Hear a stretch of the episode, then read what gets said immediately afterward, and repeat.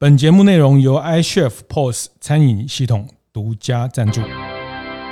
开晨会喽！大家好，我是游子燕。呃，找了视障的伙伴来做一些调香的这件事情，我觉得也很有创意。社会企业如果自己不能够独立正常营运，对，只能要靠募款跟补助的话，它没有办法长久。观念对了，店就赚了。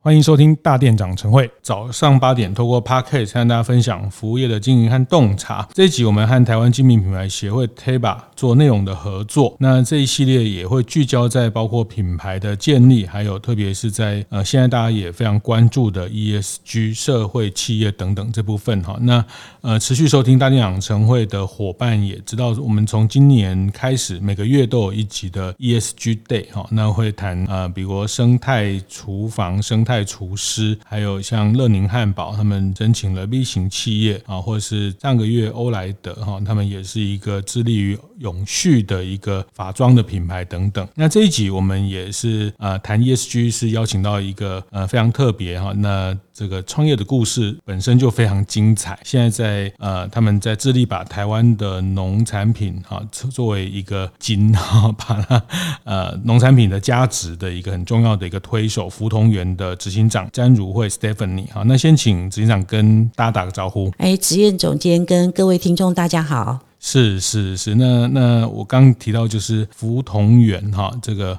芙蓉的这个福哈，那同是这个要怎么讲？这个云同吧，就是浮在天上的云。哦、是是是，这、嗯、这个品牌名字看起来就就是很有画面，然后就是一个很容易让人家想要多多理解的一个一个品牌的名字哈。那刚刚开始前有稍微聊到，其实为什么叫福同源？其实光这个中文名你想了三年。嗯嗯嗯，这个这个名字福就是香草嘛，我在种植香草嘛，哦、对不对？同是马披着彩衣。很开心，马什么时候会披着彩衣？他被嘉奖的时候，呃，得奖啊，做对事情啊。是，那圆就是在一个固定的地方。是，所以你就顾名思义，就是一个女生，她是属马，然后她在做香草，在这个固定的一个领域里面。嗯嗯、所以我因为之前是电子业，我对于选择公司的中英文名字非常的重视。是，因为接下来就说人生转业嘛，从电子业转业过来，嗯，那做这个环保的产业跟土地有关系的。是，所以我在想说，Blue Seas，我是一下子就想。到了，因为在有机 organic 的最高等级是蓝色，是 blue，然后海洋是什么颜色？看起来是蓝色嘛。是。然后其实海洋是没有颜色，是清澈的嘛。嗯。那 seeds 就是一个种子发芽、创业的意思，然后是一个单纯无毒有机的创业。是。blue seeds 这英文就是很容易浅显易懂，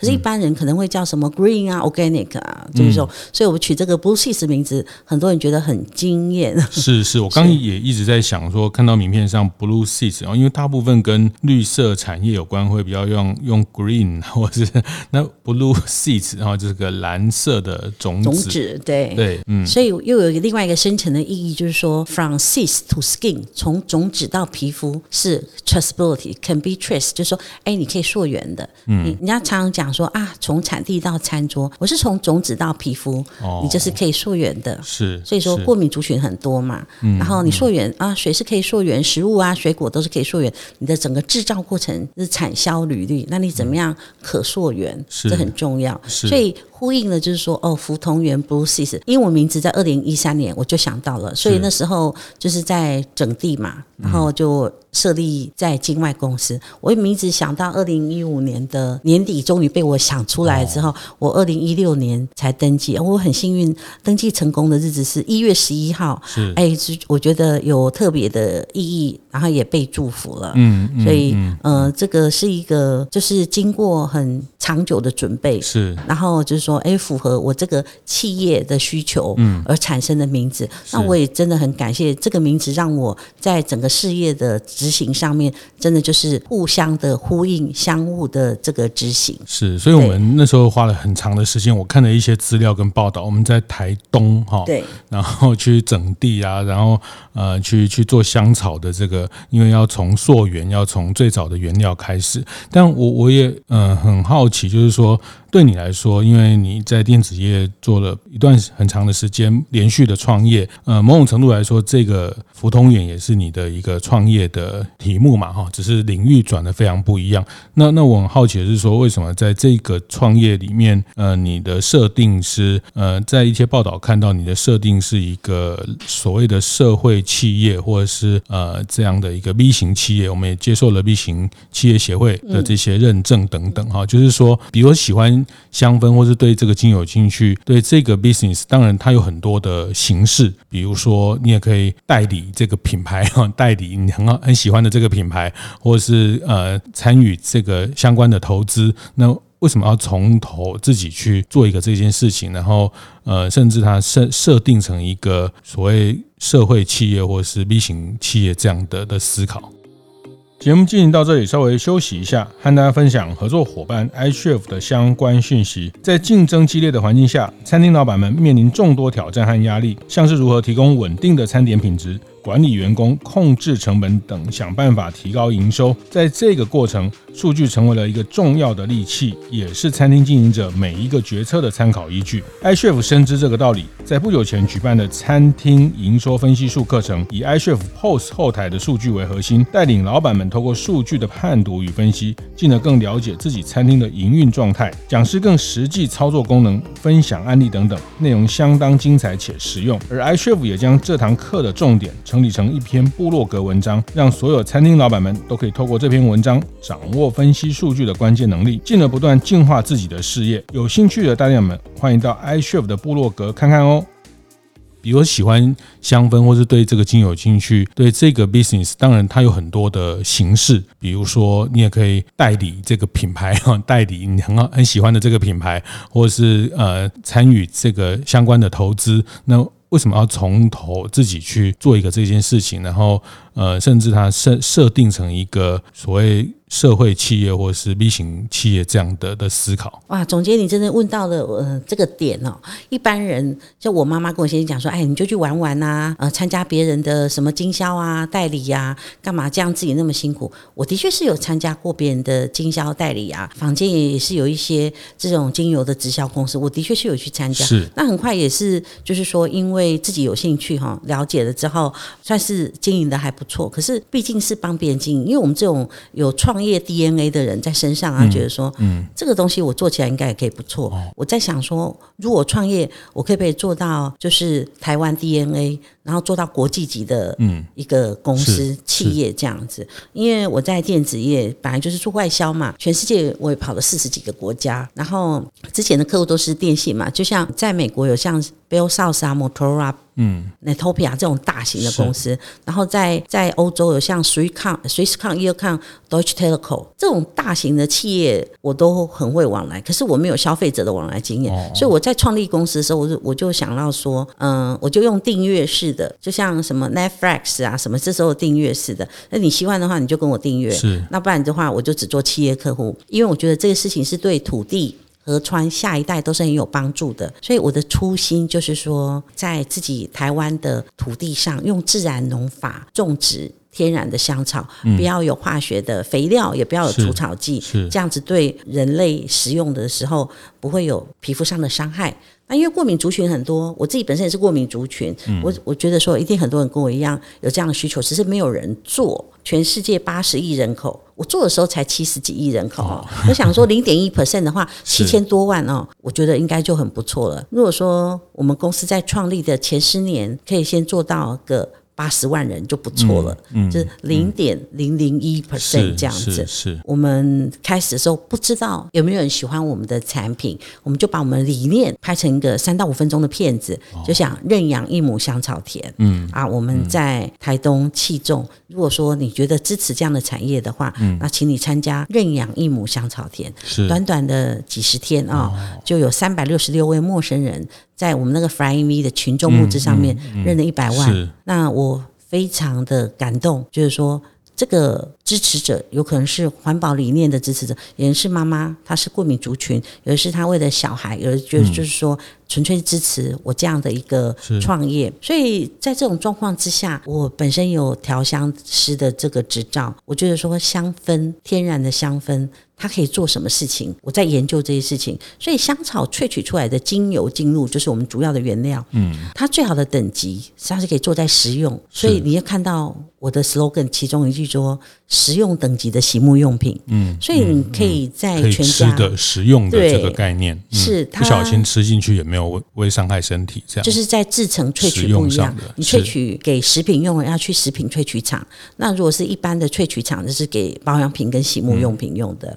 所以一开始的话，我们就做洗沐用品。我常常讲说我是实用等级的。终于在去年，全家便利商店里面的香兰叶拿铁是香草嘛，对不对？然后呃，薰衣草。黑醋栗塔，A 是薰衣草的精露，然后有马玉兰罗勒的意大利面是马玉兰跟罗勒，嗯、今年是橙花，还有橘子花，还有迷迭香。所以说，好的香草自然农法种植出来的时候，第一个你的萃取技术不一样，你就可以分食用等级跟保养品或是洗沐用品、清洁用品等级的。嗯嗯嗯、那第二个就是说，你萃取出来的精油精露就是你主要的原料，它的熟成技术好，那你可以把它做成你的呃复方的。半成品，嗯，那这时候你可能用在保保养品啊，我们有这个呃玫瑰精华油啊、茉莉精华油啊，有这些就是属于熟龄保养品，嗯。所以听起来群众募资是还蛮关键的第一步。啊，这是一个在在新的品牌开始的时候的一种对市场的某一种一种测试，或是了解大家对这样的的需求。嗯，是群众募资非常的重要。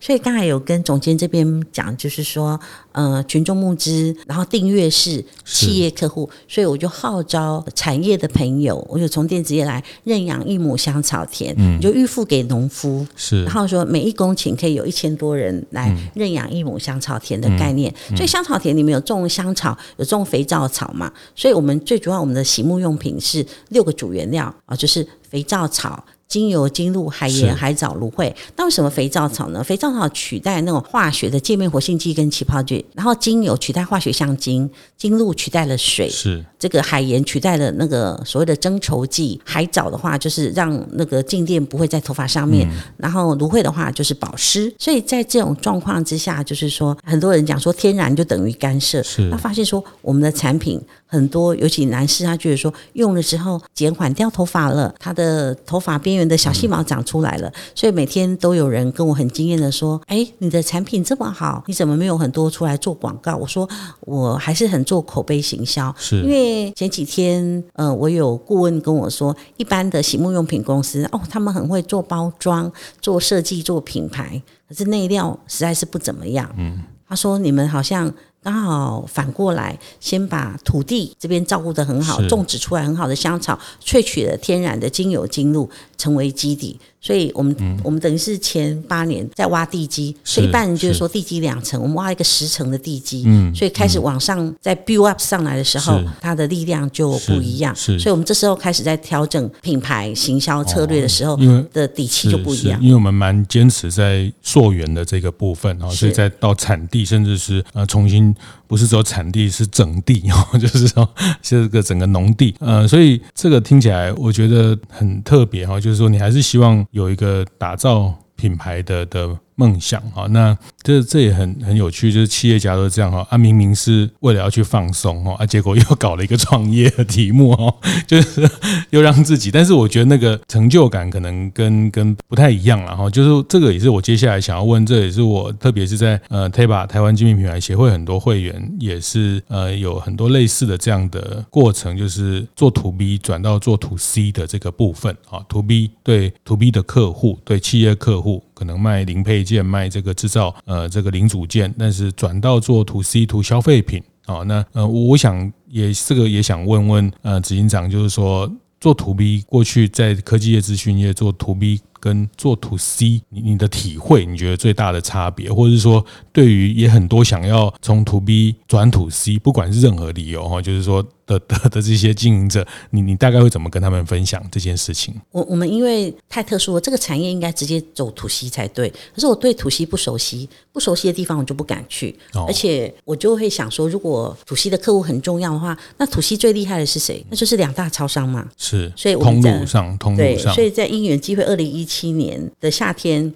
呃经济部中华企业处啊，我跟那个 KPMG 有办的一些媒合会，很幸运的被全家选上了。所以二零一七年的十一月，我们就在全家上面上市了，就在收银台旁边。嗯，我觉得非常的感动，就是全家愿意支持这样的 ESG 的社会企业。所以，呃，记者会那一天是。二零一七年的十一月十五号，我我永远记住那天，在我们空总那边的社创中心，去了两百多位的贵宾跟记者，然后对我们做专访，就是说全家结合这样的社会企业，把我们小农的这个洗沐用品都放到全家的架上了。那时候被全家选上之前，我就有一个策略，就是说我对于 To C 的不熟悉，可是 B to B to C。那我就要找到一个对的 to B，让他去 to C，是是，是，所以我自己就坚持就是说找 to B，所以。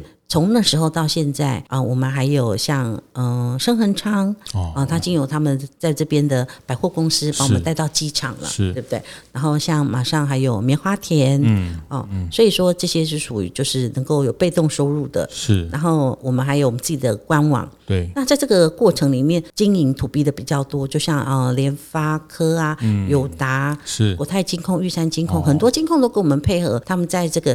ESG 的选品上面就很容易找到我们。B to B to C 的模式也是一条路，不一定要直接 to C。因为我们在至少在这个阶段，呃，行销的资源跟品牌的这个声量还没有的时候，那某种程度透过 To B 或是刚刚您提到的认养一亩田，开始被更多的 To B 的企业认识。嗯嗯。所以在那个 COVID nineteen 的时候，大家不是都先在家里上班吗？对。然后到最后会七月就 Back to Office 嘛。嗯。那像我们举联发科的例子，就是说他 Back to Office 的时候，就给他们一个零食袋，然后外面写 We are with you，然后里面是一袋零食。欢迎同事回到公司上班，可是旁边附一个服从员的那个喷雾，是是，哎，那个是金露的喷雾，取代酒精。他说使用临时之前先把手。嗯就是说清洁干净这样子，嗯嗯、这个公司的福委会非常的有心。那像中华开发给员工的礼物防疫包，在防疫期间的话，嗯、你的洗手、你的喷雾啊、你的洁颜都是用防疫系列的。他送给记者的礼物啊，嗯、啊，像很多的金控，他送给他贵宾哦，存存款满多少，送了很多的精油啊、商品的，他就会写说啊，我们选择社会企业福同源，他在 ESG 上面的琢磨是啊，第一个就是说。我们在农地的富裕，然后在小农上面的条件，然后我们使用的视障的调香的那个调香师、嗯嗯、是啊、哦，所以我们营业额的五个 percent 捐给这个福社会福利单位。所以这几年下来，一开始从呃立新基金会、受暴妇女的收容所嘛、阳光基金会，然后视障者家长协会、孩子的书屋啊、哦，很多我们都很定期有专门的人员在做这些事情。哎、我觉得这个您真的还蛮。不藏私跟大家分享哦，我觉得 To B 很多，大家在跨到 To C 的时候会觉得，当然募资是一种一种尝试，但是有时候到 To C，不管是呃宣传啊，这个行销啦，或是啊大家可能比较反射性的，可能要找网红啊 找，但是我觉得呃反而是我们可以善用我们既有在 To B 的这些资源哦，那去嫁接到 To C B to B to C 的这条路，我也分享一下，就是呃像几年前呃其实我。维热山丘，许明仁先生也跟我分享，当时他们一开始做维热山丘的凤梨酥哈，因为他们是做呃这个。电子业的通路商嘛，哈，就那也是先老板的上下游，这个购买关系企业的上下游先先试吃，先先呃这个洗一轮哦，先让从这个开始，因为你没有太多的行销成本去对广大的 To C 沟通的时候，就先从你的关系人，那既有的这个 To B 其实就是，而且大家都是呃很长期往来很很深的帮顶很深的客户关系哈，那从这里其实也是一个市场的突破点。哦，我觉得刚呃，这个执行长分享这个是很好的一个。如果对很多想从 To B 转 To C，其实既有你 To B 的很多的客户或是供应商，其实它就是一个很好的突破点。从福委会啊，从这些呃这个礼赠品啊等等的切入开始，它其实是一个很好被认识的的。那从这个过程也可以得到一些市场的回馈。不过刚你提到一件事情，我也想多问，也趁着这个呃跟大家分享。我觉得现在因为这一阵子确实 ESG 啊、B 型企业啊等等啊，大家也呃越来越多人讨论啊。那我觉得很多企业也在思考它的存在的的价值，或者是说它存在的一些啊怎么跟社会或环境去共善共好哈。那呃我特别想问说，比如说社会企业这个概念哈，就是说。呃，以福通源来说哈，就是呃，很多人会呃会有个误解，或者是觉得社会企业就不赚，不是要赚钱的哈，就是不能上市的，不能 IPO 的哈。那我不知道这个趁这个机会，也可以请执行长帮我们稍微明白的说一下，或者说福通源想要去经营的社会企业的。模式大概是什么？社会企业如果自己不能够独立正常营运，对，只能要靠募款跟补助的话，它没有办法长久。是，所以社会企业成立有一个它的社会目的性，是政府没有办法做到的。所以政府没有办法做到的，有它的困难度，也不用去责怪它。所以如果说是以土地为出发点的话，它为了要让这个半导体业。有足够的水分，它是不是让土地休耕啊？嗯，把水给这些半导体。是，所以久而久之，农民领习惯了这些补助之后，哦、他农民老了，他的第二代回来怎么办？是，所以这个是很长远的问题哈，我们没有办法处理。但是既有荒废的土地，如果说我们要来种植的话，我们是，我们是一堆科技人哈，返乡然后去做。呃，我们这里有很多是电机系的，不乏这个广达退下来，台大电机、嗯、电机研究所了很多。然后为什么下来做？因为我们都觉得土地需要好好的种植，那是用最好的一个方式。那社会企业，你的社会目的就是说，第一个，你对于气作农，对于绿金，你怎么样来琢磨？是。那既然是一个绿金的产业的话，你怎么样让气作农收入比一般的农夫高？嗯。那你有这样出发点，你又可以预付给他的时候，他会比较愿意跟你一起来做奋斗的事情。是。第二件事情就是社会企业，你如果没有找到它的营运的一个呃 business model。商业模式的话，那它不会长久，不会长久，它不能获利的话，对，你的社会目的也没有办法一直经营，所以我才会在公司的章程里面写说，公司的营业额五个 percent，five percent 这个公益是。啊，是营业额不是获利。哦，当然是营业额啊，是。你要做的时候，很多人都会说有赚钱再来赚钱再来做，问题是你根本不会赚钱，你想做你就随时做，所以曾经某个立法委员说，成立社会企业你要把赚钱的捐百分之三十出来，我说。委员，这个是假议题，社会企业大部分都不会赚钱。嗯。嗯，所以不跟这些呃立法委员或者是这些公务单位来讲这些事情，就是说要做自己就赶快先做了。是你选择对的，不一定是最大的，可是是最对的去做是比较重要的。是那这个公司在成立的时候，我们找了。一些投资人跟他讲说，我们社会企业会捐五趴的营业额哦。是，我说这个不符合公司法，你要签名让我可以捐哦。哦。然后我会赔好几年哦。我二零一六年设立到去年二零二二年，公司才转亏为盈。是。去年营业额大概是五千多万嘛啊，然后获利了一千多万。可以这么做是前几年我们的股东、我们的小农跟我们的客户是很支持我们这样的一个产业模式，所以这样的运作的方式对的时候，现在就说。你运作的转速有没有变快？是你的转的这个圆周有没有变大？嗯哦、那你可以从国外、国内转到国外。是，所以社会企业 ESG、CSR、B 型企业这些东西都是在我们规划的目标里面，嗯、没有什么意外，只是一项一项逐步去踏实。所以你在我们的这个大厅看到我们得奖很多的奖杯、奖牌，大家都说哇，你们好努力去做这些事情。我说我们做的事情就是我们有说的，我们说的就是我们有做的。一个这么小的一个企业公司的员工只有十几个人，嗯嗯、是外面人都以为我们公司是五六十个人的规模了，嗯、可以做这么多有影响力的事情。所以有影响力的初心是在公司你设立的时候，你会有这个宗旨哈，是 philosophy，你去把它执行。嗯、所以我的初心就是一亩香草田，嗯、让大家可以用到我的诚心诚意天然的洗沐用品，然后用订阅的方式。所以我初心也没有改变，只是支持人越来越多，从小的企业到大型企业到上市贵公司，现在我拓展到国际企业，所以有可能呃，接下来他们一开始在企业在买是十几二十万呐、啊。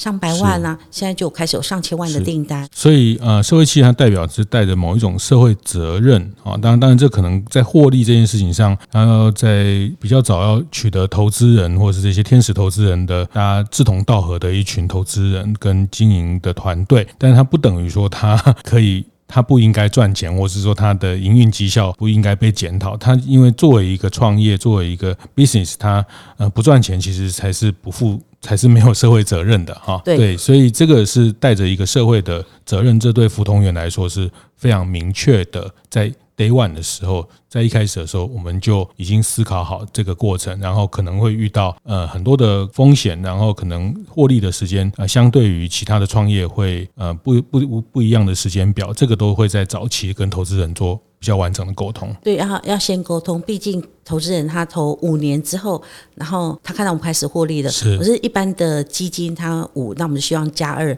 让他们在后年是可以出场。所以他们出场的时候也是倍数的出场。哦、是。那那这样才符合投资人的利益嘛？是。其实投资人他当初有可能是带着他的身家、他的退休金来支持我们这样一个新创的企业嘛。嗯那时候我是跟他们讲说，哎，你也别担心，如果说投资没那么好的话，你可以把你的那个股权换了洗发精回去，哦 啊，所以大家都觉得很好笑，就说啊，那要泡在洗发精里面了。是。那所以在这个过程里面，就是企业社会责任哦，这些上市贵公司拿了那么多的台湾的人工的福利。电力的福利，我们讲说人口的红利，电力的红利，怎么会有电这么便宜？那是不是要对我们台湾的这个社会企业是啊？我们农夫都把水给你们用了，你们该不该回馈？嗯，所以我们讲叫啊，护国神山是做了。几百亿、几千亿，那你到底做了多少公益在台湾啊？嗯，对不对？当然是很感谢有这个 BNT 的这个疫苗进来。如果用营业来看的话，很多大型企业他做的这个回馈社会的企业社会责任或是 ESG 的。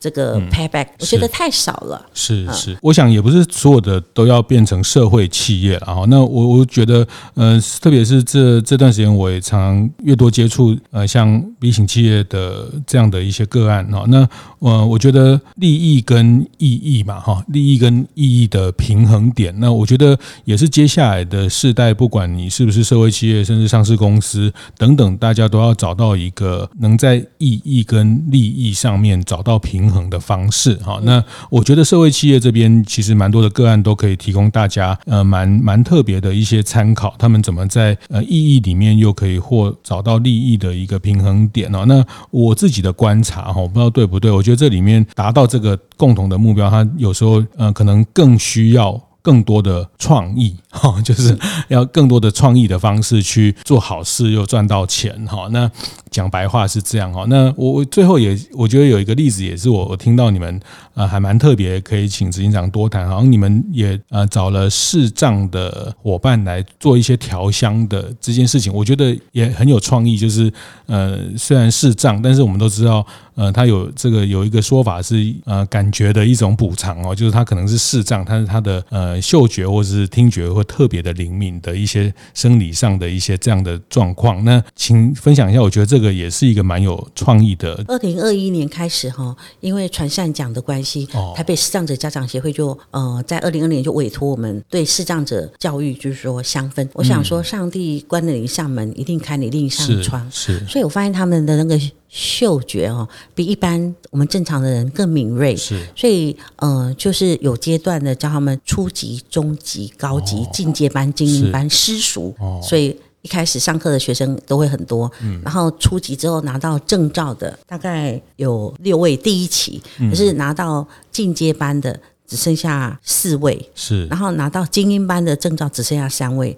进私塾调香的只剩三位，嗯，其中一位今天在我们公司那里上班哈，陈奕晨啊，嗯，他是有呃芳香疗法调香证照，法国格拉斯的这个香水证照，然后年底我还要再把他送到英国去拿英国的调香证照。他的同学里面刘刘子瑜跟他们一个是声乐家，一个是作词作曲家，是，是因为香氛也带他们更丰沛的一个创造力。然后香氛是一个技能，它可以。职业，然后或是他可以成为他的工作。职业就是说，你可以做一些咨询，是当做一个专业的工作。那第二期又训练了六位初级的，是。然后现在呃，他们又上了进阶班之后，七月开始会有精英班，所以精英班这次会有五位，第一期加第二期的，然后训练他们，他们有作品，所以在前年开始上课，去年的一月他们就发表了作品，是。很多很多的企业都来支持这样的一个视障。上调香师，所以你也发现，确实他们在这部分的确很强的天赋，有异于一场是一般人。那但是我的教学之前没有教过视障调香师嘛，所以我把我的课程然后教材全部做重编，花了很大的一个工程。嗯、然后我发现就是说，他们有 special talent，嗯，那我在教调香的过程里面的专注度。就不会被外界影响，所以调出来的味道会比较师承我这个古老的学派这样子。是，所以目前在公司上班的资深的调香师了嘛啊，那他今年跟我共同合作创造了。国立历史博物馆委托我们调香，是。啊，因为一六二四是发现台湾，明年是发现台湾四百年，是，所以有一个野生台湾的专案，在今年的呃文化部的文博会，嗯。啊，史博馆会展出，是，所以展出了之后，你就发现说里面有航行东方跟蔚蓝海洋，就是由。我们专门为国立历史博物馆调出来的，由郭雪芙的画是。啊，它就是有那个荷兰仕女图啊，嗯、还有这个帆船呐、啊，还有这个安平湖啊，嗯、我们就把它设计成一个很好的一个呃，应该讲说标签跟这个包装礼盒，是、哦，然后调出来里面的所有的单方的香气都是符合在一六二四年台湾那时候有的植物，哦、马告啊、金银花啊、月桃啊、玉兰花，嗯、很多都是代表台湾代表台湾。的一个是海洋的味道，是，然后一个是木质的味道，所以九月份你们一定要去这个文博会这边看看啊。那为什么我会特别讲说这些香气？因为我们五感里面，然后嗅觉跟味觉有什么不一样？味觉是你吃进去，大脑跟你讲说好不好吃，然后嗅觉是你一闻我喜不喜欢。所以说现在很多。有失智的老人，那失智的老人就是海马回这边会断裂嘛，对不对？嗯、那所以这时候它可以预防，所以早上你可以多一点迷迭香加柠檬，晚上可以闻一点甜橙加薰衣草。所以在这部分的话，我们尽量让这个香氛可以逐渐生活化。所以他们就是把这个香氛在生活化的过程里面，很多人就请他们去上课。嗯、所以他。他在我们公司是 full time 月薪人员，可是他每个礼拜只要来三天。是，我说你两天可以在家里，嗯、可以会去外面参访，嗯，因为你需要一些外面的好的事物的刺激。是啊，他们也是逛街，他们会买东西。嗯、有时候他们会跟我说：“哎，这个东西拿给我看看。”你你就要去了解他们怎么看这件东西。嗯、他们手上手机的软体一看了之后就，就就会告诉你说：“我今天遇到职业总监，他。”照你啊，大概是年纪多少的人、嗯嗯、的人，哦、然后穿什么样的衣服？软体可以协助他们。对，他们逛街会去买 T 恤。他们说看世界的方式是，他说、嗯、老师，我昨天买一件这个花衬衫，然后什么什么什么颜色？我说哦，很漂亮，你明天穿这个来。嗯、他们很会打扮的，是。所以说，好的香气、好的音乐加好的视觉，然后。改变了他们的一个生活跟工作方式，所以说，我想我致力于这个视障调香师的培育啊、呃，这个是我在社会企业里面的重要的使命之一。是，是就好的香草跟精油制造出来的，嗯、要有对的调香师来做调配。是。是哇，好好精彩，好精彩 哦！就是说，透过一个社会企业的模式啊，那不只是把一级的农产品，那那甚至到呃，透过二级的调香加工，也更多的呃，让更多的人的天赋跟天分可以在这边得以发挥。那呃，特别是你刚讲到，听起来它不是只有。我们讲文创、农创，其实你两个都做了哈，就把文创的这个跟我们呃历史的这些事情，然后串联起来，文博会的我们非常精精彩的台湾的这个台湾史的这些内容，然后文创跟农创透过一个社会企业的模式，形成了一个这样的商业的模式哈。那呃，我觉得这个这个个案也是。从个案的角度，从 ESG 的呃角度来看，我自己收获也很多哈。那我觉得也透过这个呃 p a c k e t 的方式跟大家分享，在这个月的大店长晨会的 ESG Day 里面，谢谢谢谢福同源创办人詹如慧詹执行长今天跟大家分享，谢谢谢谢谢谢总监。会后记得在 Apple Podcast 订阅、评分、留言。有任何想在晨会上讨论的议题，也欢迎提出。大店长晨会，下次见，拜拜。